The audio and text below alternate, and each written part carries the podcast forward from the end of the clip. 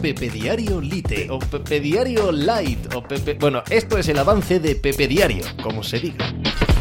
Hola, ¿qué tal? Hoy estamos al lunes 21 de agosto del año 2023. Qué difícil nos lo ponemos en este país para celebrar las cosas. ¿eh? España es eh, campeona del mundo de fútbol femenino. Ayer conquistó el trofeo y es una de las únicas dos naciones en toda la historia, junto a Alemania, que puede presumir de haber ganado tanto el Mundial masculino como el Mundial femenino de fútbol. Y por diversas razones, unas evidentemente reivindicativas, otras evidentemente históricas, todas ellas absolutamente legítimas, y otras bastante más apestosas, como es el comportamiento baboso del presidente de la Federación Española de Fútbol, como es eh, el haber generado suficiente, eh, suficiente trinchera para que todo el mundo pueda sentirse en un lado u otro y poder seguir con nuestro guerra civilismo histórico, aquí estamos, ¿no? En medio de una enorme celebración, casi echando más cosas en cara al de enfrente, casi pasando más facturas que disfrutando